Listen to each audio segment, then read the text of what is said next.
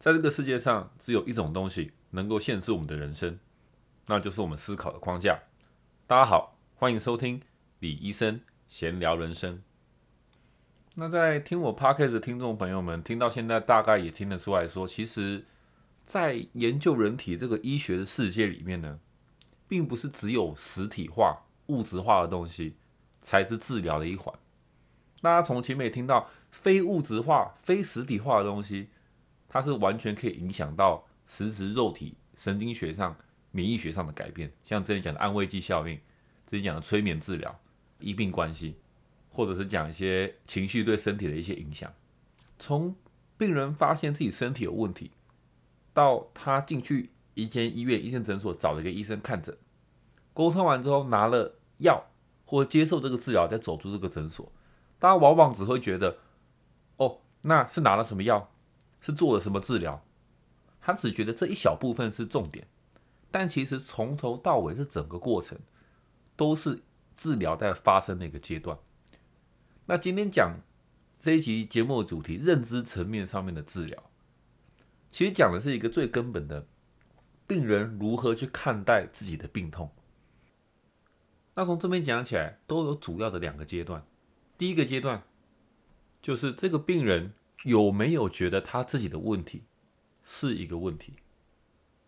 第二个阶段是这个病人想要解决的问题，是不是他真的想要解决的问题？在任何的治疗过程，如果这两样东西没有搞清楚、没有搞对的话，治疗不可能会发生。所以在我们今天这一节的节目，要来跟大家介绍的就是这个。认知层面的治疗。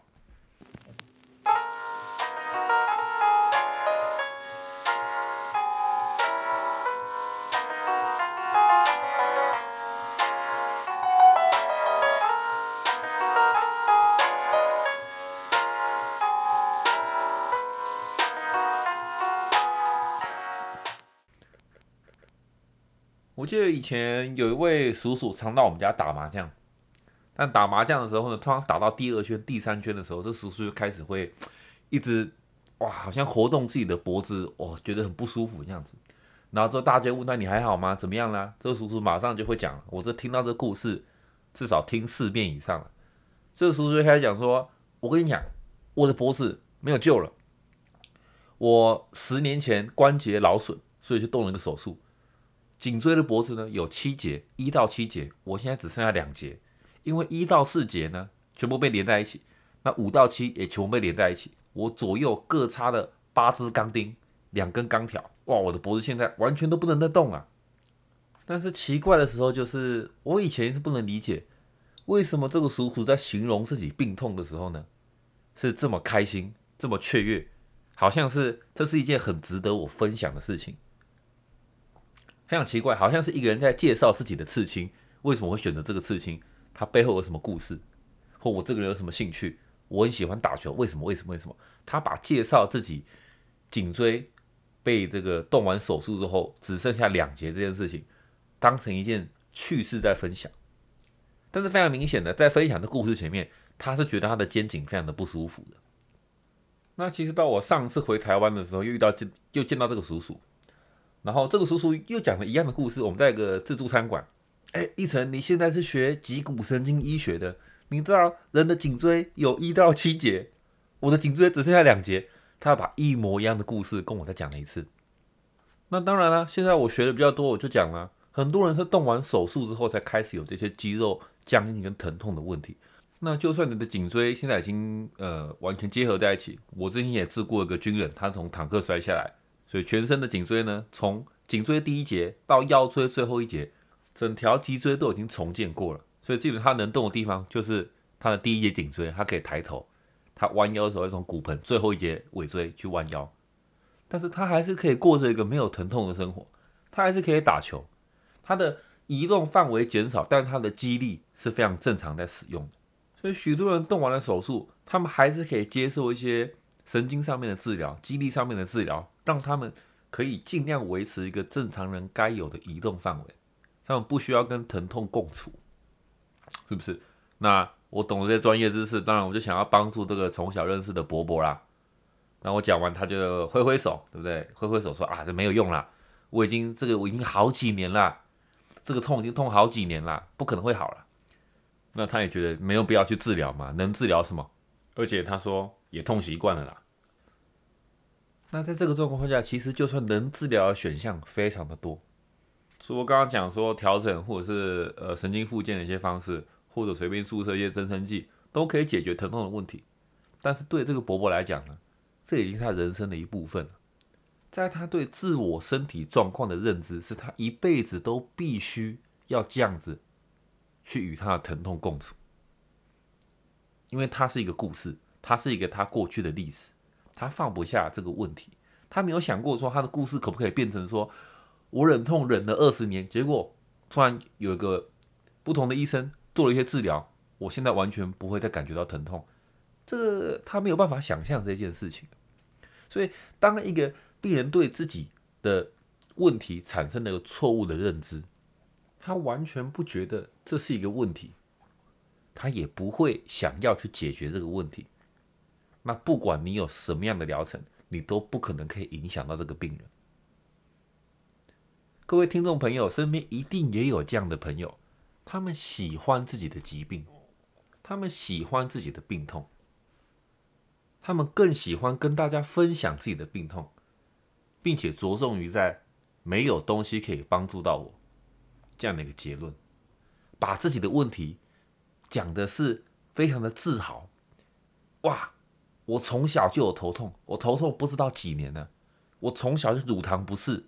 我告诉你，我每次就是照拉，但是我就照吃。在场一定不会有肠胃比我差的人，在场一定不会有人头痛比我更严重的人。我之前另一位朋友，我在问说：“哎，你昨天晚上睡觉睡得好不好啊？”他就说：“那你睡得好的定义是什么呢？那就是一觉到天明，然后睡醒觉得有精神了。”啊，这我这个朋友就笑着说：“ 啊，如果这是睡得好的定义的话，那……”我我已经好几年没有睡得好了，就是我每晚上必必定会起来，一定会醒来一到两次。那讲完之后，他也不以为意，对不对？他觉得啊，就是这样喽，生活还是照着过咯。明明这么多人在这世界上动过手术之后，可以是完全没有疼痛的状态，这么多人以前有偏头痛五年、十年、十五年、二十年，他们都是可以被治好，现在过着一个没有偏头痛的生活，乳糖不适症。经过营养的调理，经过各种不同的调理，现在可以吃简单的一些乳糖，或反应没有那么的激烈。甚至说失眠这个问题，也也是非常简单就可以去调理的。但是为什么这些人没有在尝试呢？你会你会觉得人有病痛，一定会想要解决自己的病痛，但是事实上呢，很多人不是这样想，很多人并没有把病痛。当成是自己身体需要去解决的一个问题，他们反而想要解决工作上的问题，他们反而想要解决跟朋友出去吃饭不知道要吃什么，他们要讨论要吃什么，这些都比解决他们每天影响到生活形态的病痛重要。这是为什么？因为在许多人的认知层面上，了解一个问题会比解决一个问题来的重要。或者我们讲说，解决一个问题没有比了解一个问题来的重要。所以大部分的人有了这些问题之后呢，他只要给他一个名字啊，我这是偏头痛啊，我这是急性腹泻啊，我这个是关节退化。他们以为他们了解了这个身体的问题，他们就不想去解决了，因为我已经知道了嘛。所以在很多人知道了。这个问题之后呢，他就觉得这不是他自己的问题了。如果我不知道为什么我头痛，哇，这个我要处理。但是我已经知道为什么我头痛了，他们就觉得这不是一个问题，在于这个意识形态上面的认知，他已经解决这个问题了。我头痛就只是因为我肌肉僵硬而已啊。他解决这个问题了，他不觉得他这是个问题。所以他也不会设法想要解决这个问题，这就是我们之前讲的第一阶段。任何治疗要发生的前提呢，一定要是这个人本身觉得这是个问题，他才会开始寻求治疗的方式。所以我看很多人，尤其是为了家人，他每天在想说：为什么你每天不舒服不去看医生呢？为什么你这么多问题你不去解决呢？但是他那些家人就躺在旁边啊，睡睡就好了啦，没事啦，大事化小，小事化无，对不对？这就是因为第一关没有过去，他们本身没有觉得这是个问题。但是这一关过不过得去呢？其实很难靠外人去改改变。这个只有内在的改变才有办法。有一天，这个人醒来，意识到，为为什么我要这样过生活，他才会寻求帮助。所以靠外在非常困难去影响到这件事情。所以他们忽视掉这些东西带给他们生活负面的影响。但是呢，其实多半人不是卡在第一个阶段，因为当你的问题够严重，到严重影响到你的生活之后。你就被迫的要进入下一个阶段，因为你没办法照常过生活嘛，你一定要去解决嘛，那就会来到第二阶段，就是病人想要解决的问题，其实是不是自己真正想要解决的问题呢？所以这个我们要先讲到回去一个我跟另外一位医生做的一个个案的咨商了，那这个。也是一个脊骨神经医学的医生，他就打电话给我，就跟我问说，有一个病人进来，那这个病人，呃，她是一个中年妇女，她进来了，说她有 frozen shoulder 冻肩症这个问题。台湾大家好像比较常听到五十肩，那这个东西其实不叫五十肩，单纯是因为很多五十岁的人呢都有这个问题，所以他们叫它五十肩。但是在二零二零这个时代呢。其实应该叫三十间，因为很多人三十岁现在就有这个问题，但这不是重点。所以说这个呃富人进来有动肩症的问题，他说他这个问题已经困扰他二十年了，所以他去看了其他医生，说动肩症这个东西没有办法完全治疗，没有办法根治，只能靠物理治疗，只能靠呃手术的方式去让他重新有办法恢复他的活动范围。那动肩症基本上。就是你的肩膀呢，它是一个浮动的关节，那旁边的肌肉跟它的软组织太僵硬了，它没有办法活动，导致你动起来呢很痛很紧，不太能使用它，这样子。哦，那动肩症基本上呢找脊医找对了，因为我们就专门治疗这个的，对不对？所以说 OK，这位医生呢他就做了一些呃肌力的测试，去看他的肩膀各个哪一条肌肉有没有反应，有没有肌力一些反应。然后发现，哎，其实很多肌力都没有反应。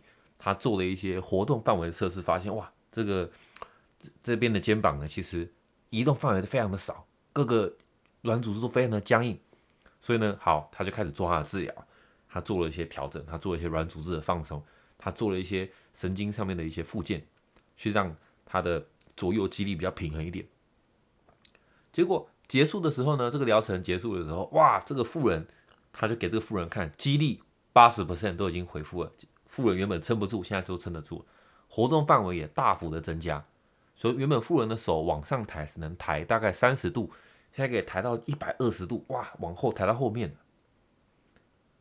他以为是个很成功的疗程，没想到这个富人说，哇，可是我还是举起来，我还是有哪边地方会痛，我还是有某些地方觉得很僵硬，我还是有一些地方不舒服。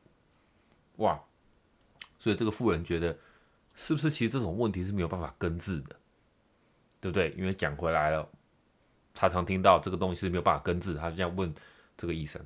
那这医生当然讲就是说，其实不是，他需要多吃一点的治疗，因为肌肉跟神经它都有它的记忆，所以当你的肌肉僵硬了这么久，突然要放松那么多的话，是需要时间，他需要多频率的治疗。听完这个妇人，当然这就。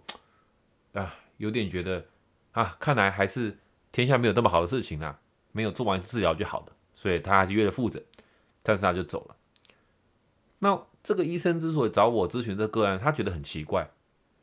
第一个是，他明明在疗程上面进行的非常顺利，他会讲说大概有八十 percent 的问题都已经治疗好了，为什么这个病人的感觉却是有点失落呢？为为什么他会是这样想？听众朋友可能会觉得说啊，这个富人很心急呀，对不对？怎么可能一次就好？当然是要很多次啊，对不对？你有这个问题已经二十年了，为什么你会觉得一次就能弄好呢？对，这一定是部分的问题。但是为什么会有这个失落感呢？这个失落感来源其实在于我们刚刚讲的第二阶段，病人想要解决的问题，是不是真的是他想要解决的问题呢？大家听起来觉得病人的问题是急动肩吗？是 frozen shoulder 吗？其实绝对不是的。在病人去看他第一位主治医生之前呢，他可能完全不知道急动肩是什么，他完全不知道自己的问题是什么，是因为这个主治医生告诉他说，你有的问题叫做急动肩。OK，第一个给你一个病名，那急动肩这个东西呢，只能用开刀来处理，不然其他治疗都只能。呃，控制他的病情，而听到了这个资讯之后，这个妇人觉得真的是这样吗？我真的只能靠手术才能根治吗？所以他找了第二间诊所，这个几医的诊所进去说，这个几说没有啊，其实我们是可以根治这个东西，但是经过一次治疗之后，他发现感觉不到真的有办法根治，对不对？肩膀还是很紧，还是还是有很多问题，所以他的失落感是来自于。他觉得事情可能真的就像是第一个主治医生讲的，或许急动间这个东西就是不能被根治的，其他的治疗或许真的就只能控制病情的严重程度，因为在他的认知里面，他的问题已经变成急动间这个东西了。但是为什么呢？为什么他一开始的问题到底是什么？他拖了二十年的动肩症。为什么选择在二十年的今天走进来你的诊所？我跟我这个医生朋友说，你要先搞清楚病人想要解决的问题是什么。他的生活如果没有被这个问题影响到，他不可能会移动到第二阶段，会想要去治疗这个东西。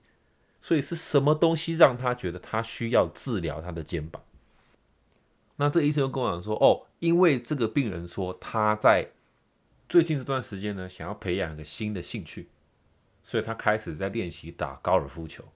那打高尔夫球的时候，他发现他旁边的这些球友呢，都可以顺利的挥杆，但是他没有办法挥杆，他觉得他的肩膀很紧，所以因为这个紧的感觉呢，他去找了他的主治医生。那主治医生说，你这个是急动肩，你这个东西只能开刀。所以是因为这样的一个连接，这个病人才想要去治疗他的急动肩。但是这是他的问题吗？其实不是。重点是这个病人能不能跟他其他的球友一样顺利的挥杆，他能不能不会被自己的身体受限而去享受一件他想要享受的事物？是因为他没有办法做这件事情，他才会走进那位主治医生的医院。但是他的认知过程在看完这个医生之后产生了一个改变，因为一瞬间呢，我只是原本不能享受打高尔夫球，瞬间变成哇，我要开刀哦，所以他就以为他必须先让自己不需要开刀，而并不是想要解决他原本想要解决的问题，所以现在只要有一点点的感觉好像没有完全好，他能想到的就是。我要开刀，因为认知层面上面出了一个很大的问题，所以导致他在这个我朋友这边治疗的方针已经偏了，对不对？原本只是因为他的关节不灵活，那就算他看到自己关节变灵活了，他看到自己的肌力变强了，他还是觉得我的问题没有解决啊，肩膀还有任何一点点卡住的感觉。我可能还是没有办法摆脱这个手术的命运，所以我跟这个医生说：“你只要能先解决他生活上遇到的问题，你就有时间可以慢慢再去讨论急动肩这个东西要不要去处理。因为多数的病人呢，他们其实没有很 care 这些病名是什么，到处的医生都可以很轻松的跟你讲说你的问题是什么。”重点是在于解决这个问题，不是在于说给这个病一个名字。所以说几天之后的复诊回来了，我这个朋友呢，他就说 OK，呃，我们来试试看，最近你感觉怎么样？他说哦，我这个极动肩整体上又比较好，还是会紧，还是会酸，对不对？OK，他说没关系，需要点时间。但这个同时呢，我朋友就问了这个中年妇女说，哎，那你在上次治疗到现在有去打过高尔夫球吗？他说没有，不敢打，因为我急动肩啊。那医生之前说我会痛，我就不要打。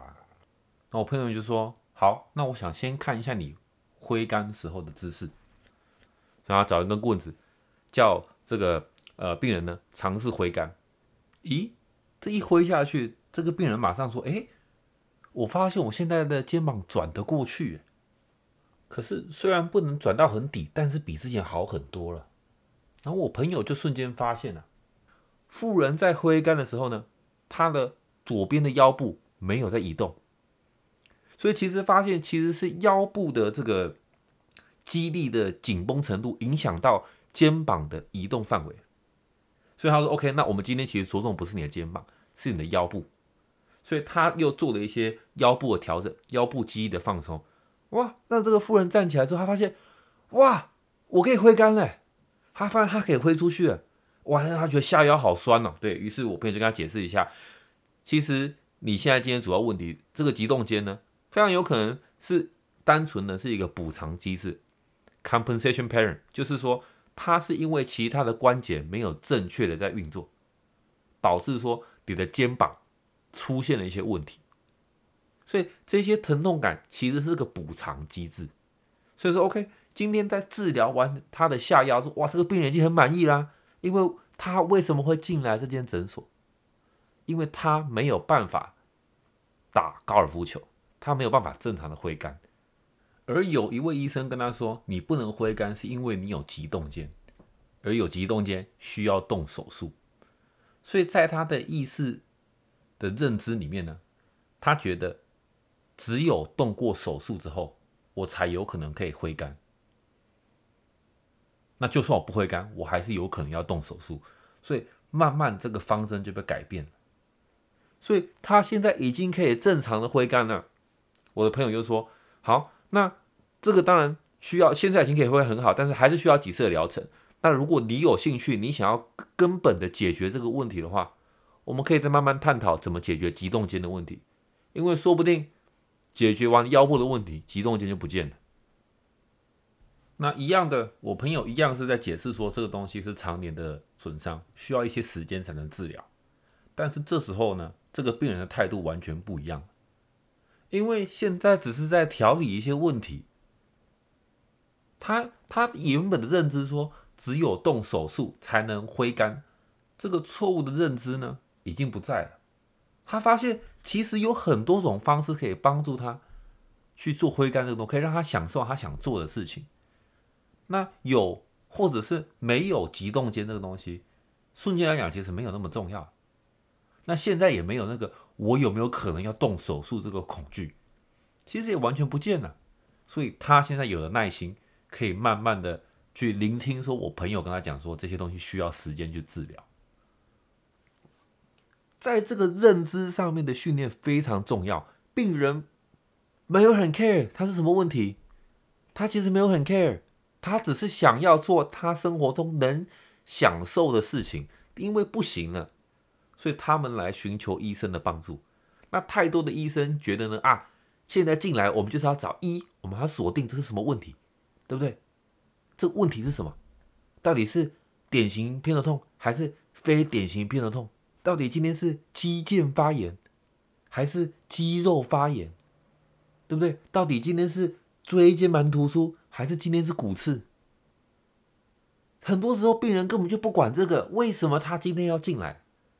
因为他们生活中的功能性受到影响，他们想要了解为什么他们的身体的机能与功能不如以前，这是他们进来的原因。因为有人告诉他们说，你这个东西，你的背痛是因为你有骨刺，那你有骨刺就只能动手术，所以不动手术，你的背痛就不会好。事实上不是这样子，有骨刺却没有疼痛，正常人打球的人路上到处都是；有椎间盘突出却可以正常的去健身、正常的跑步人到处都是。但很多病人被教育成以为说啊，我的痛是因为我有这个结构上的问题啊。病人说，因为我老了就会有劳损，所以说我年纪大了背痛是正常的，因为劳损不是这样子。在这个认知形态上有一个错误的理解，导致他们以为我一定要动手术，我一定要做这件事情，我的病才能被解决，导致他们忍了好多年，十年、二十年、三十年。好了，动手术吧！我忍那么多年，就一动发现问题完全没有解决，背还是痛，腰还是痛，甚至更严重。为什么？医生，我现在没有骨刺，为什么还会痛？医生，我不知道。然后现在呢？所以大家有发现认知层面上面的治疗有多么重要吗？所以回到一开始讲的，到底是知道我的问题是什么比较重要？还是是解决我的问题比较重要。最近有个朋友在跟我聊天的时候呢，他说他最近去看一位医生，医生诊断他说他有恐慌症 （panic attack）。这样，然后呢，我就说，然后呢，然后呢，他说医生没有说什么，他就说我这样的原因，有时候突然会胸闷，会紧张，会盗汗，会。会很不舒服，会颤抖，是因为我有恐慌症。我说 OK，好，那下一步呢？你现在知道你有恐慌症了，下下一步是什么？我朋友说哦，没有下一步啦，就是医生告诉我这是恐慌症。所以这个治疗过程结束了吗？对于我来讲，这根本就没有什么意义。一个人上网自己当一个 Google Doctor，找一下啊，我最近会疲惫，会颤抖，会紧张啊，呼吸困难。哇，网络上也可以告诉我说我有恐慌症啊。但重点是，接下来呢？下一步是什么？知道问题比较重要，还是解决问题比较重要？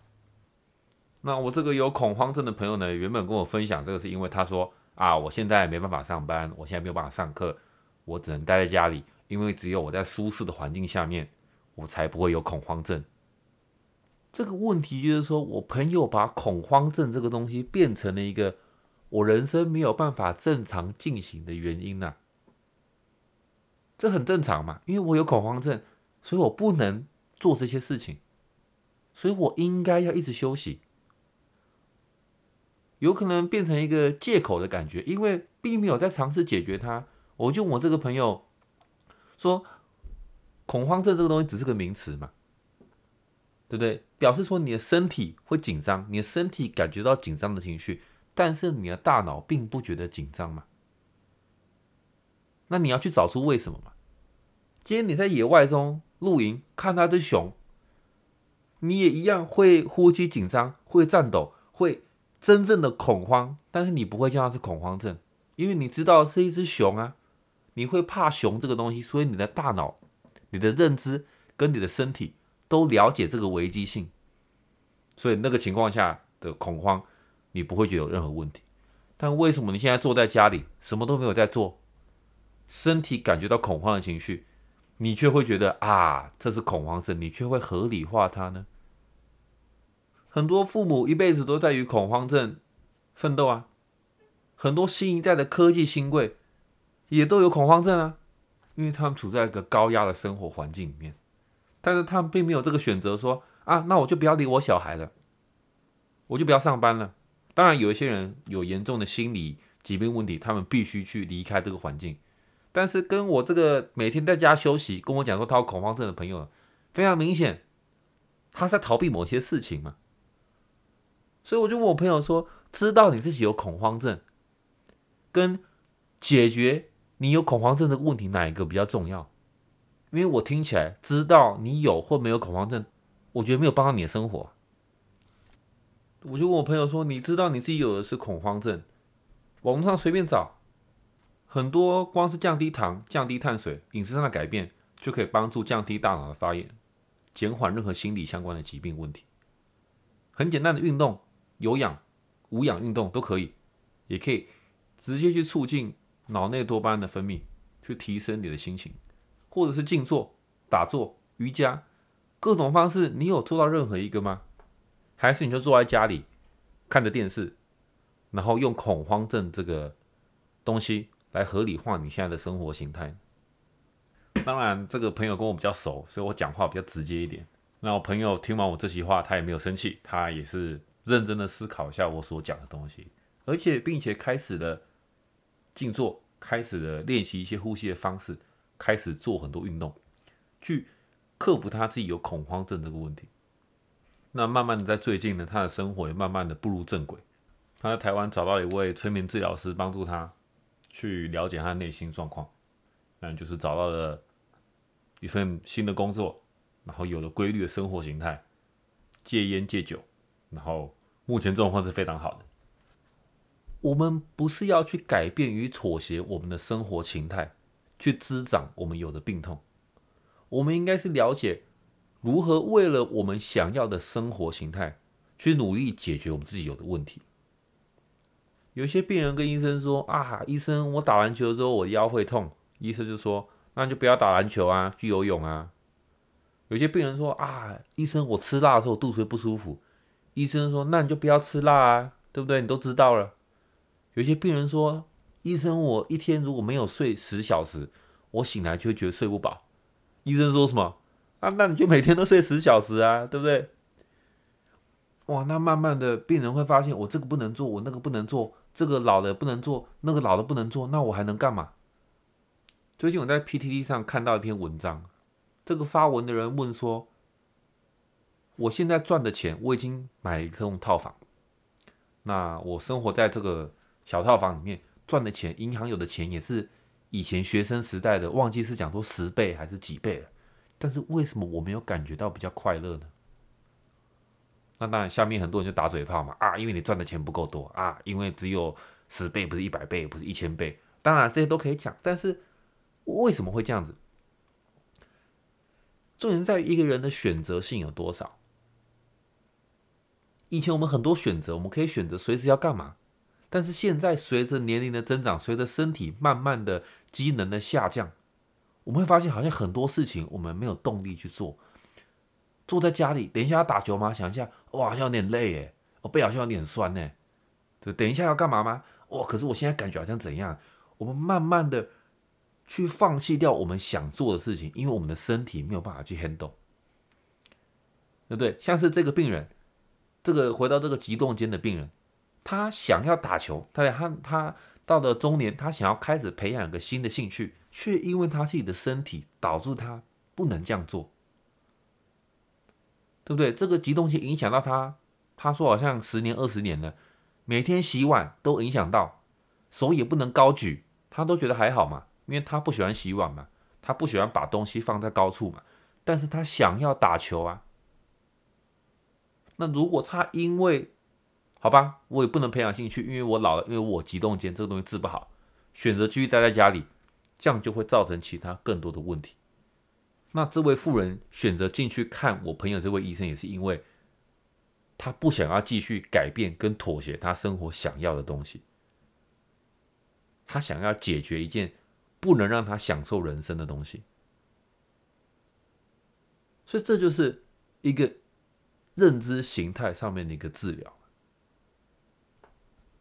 那我觉得一个很主要的原因，也是因为，毕竟在台湾没有所谓的预防医学，或者是这个这个概念没有很被提倡，所以往往大家想的就是啊，我有病再去看医生，对不对？我要有病才去看医生，所以慢慢的很多身体不能做到的事情。他们衡量的不是我喜不喜欢这件事情，而是想做这件事情跟花钱看医生哪一个比较值得。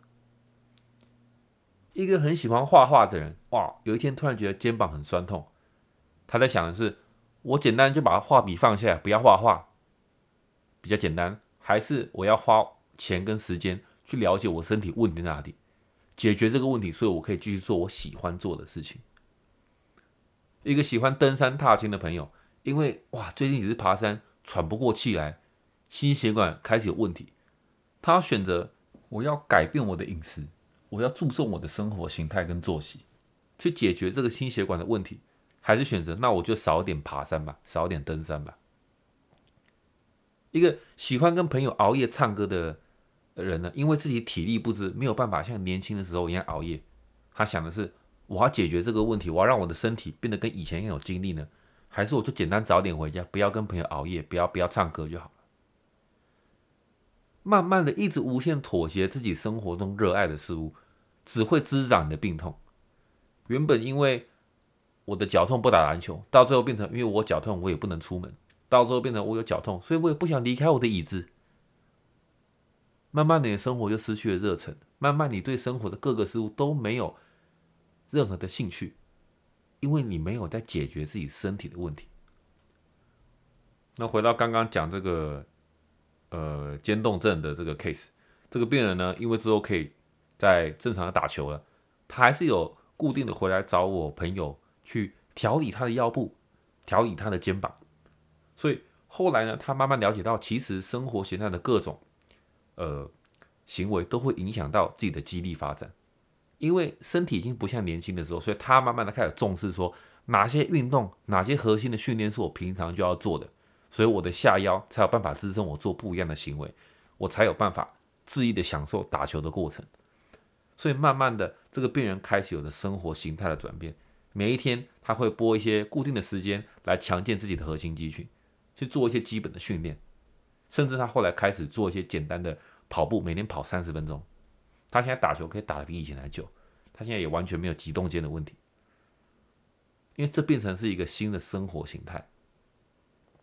许多人如果觉得我可以完全不用改变我的生活，我只要花钱去看了一位医生，这个医生只要够厉害，他给我吃到对的药，他给我做了正确的治疗，我的问题就会不见，我一样可以回到家里，坐在电脑前面十个小时玩电脑工作。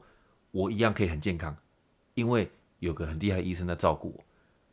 这不可能会发生的，我可以很直接告诉各位，这不可能会发生的。医疗一定是双方的改变，在很多时候，这是一个比较困难的方式嘛，对不对？比起我走进去叫我吃什么我就吃，叫我吃这个药我就吃，叫我做这个我就做，比较简单。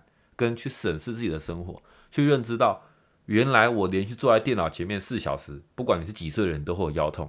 去认知到这些事情。原来我不管是几岁的人，我每天吃东西如果没有在管住我吃什么，我每一餐都吃甜食，我每一餐都吃只吃白饭配菜，我也是有可能得心血管疾病的。就算我是素食者，如果大家认知到这些事情的话，很多时候身体会有全面性的改变，身心灵同时都会有全面性的改变。